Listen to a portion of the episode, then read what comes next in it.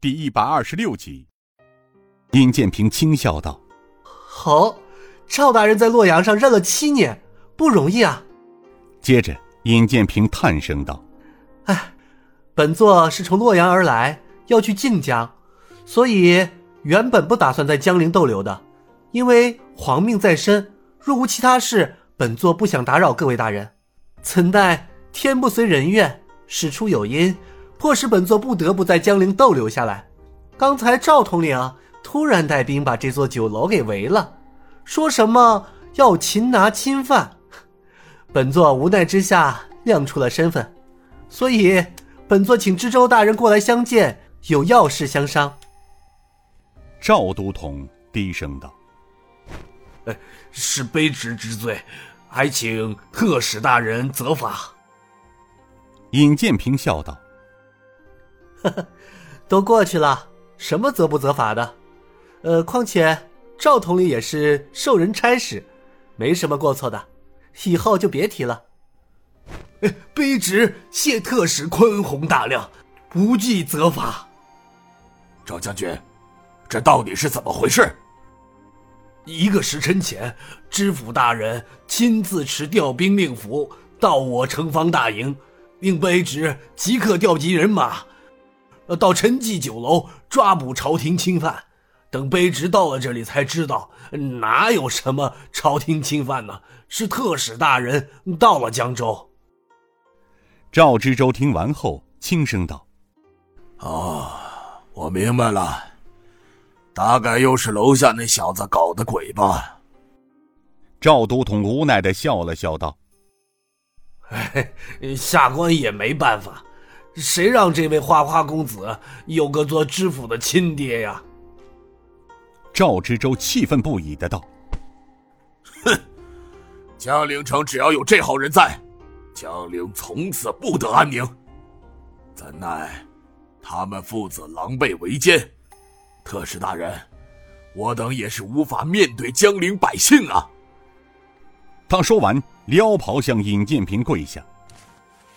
请特使大人救救江陵百姓于水深火热，用圣令清除这颗毒瘤，还江陵一片净土。尹建平急忙起身扶起了赵知州。啊，赵大人请起。赵大人为了江陵百姓一片赤诚，如果本座不想处理此事，本座早就走了。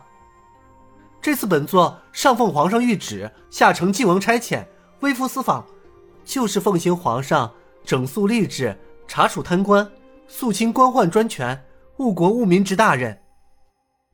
尹建平说着，从怀中拿出了蔡三宝的供状和陈记酒楼陈掌柜的诉状，递给了赵知州，最后说道：“你们看看，这是他自己亲笔写下的供状，上面呢一桩桩、一件件，血淋淋，罪大恶极。这样堂堂一个知府父子，却狼狈为奸。”可把江陵百姓害苦了呀！赵知州、赵统领，俩人起身后道：“卑职在。这件案子由本座为你们做主，无论牵扯到谁，快查快办，不得给他们父子有喘息之机。明日本座亲自到堂上听审。哦，对了，你们明日在城中昭告江陵百姓，查办知府父子，让他们有冤申冤。”有仇报仇。赵都统、赵知州俩人高兴的说道：“卑职遵命。”赵都统兴奋的道：“哎呀，特使大人的这招妙啊！”两位父母官，赵都统全权负责拿人，赵知州主审，你们就此办吧。天不晚了，本座送你们四个字：要稳、准、狠、快。最后，尹建平说道：“这件大案办好了，公是两位的，我会为两位大人向皇上和晋王请功。办不好，粹由本座一人承担。好，就到这里吧。”俩人走时，尹建平又对赵知州耳语了一会儿。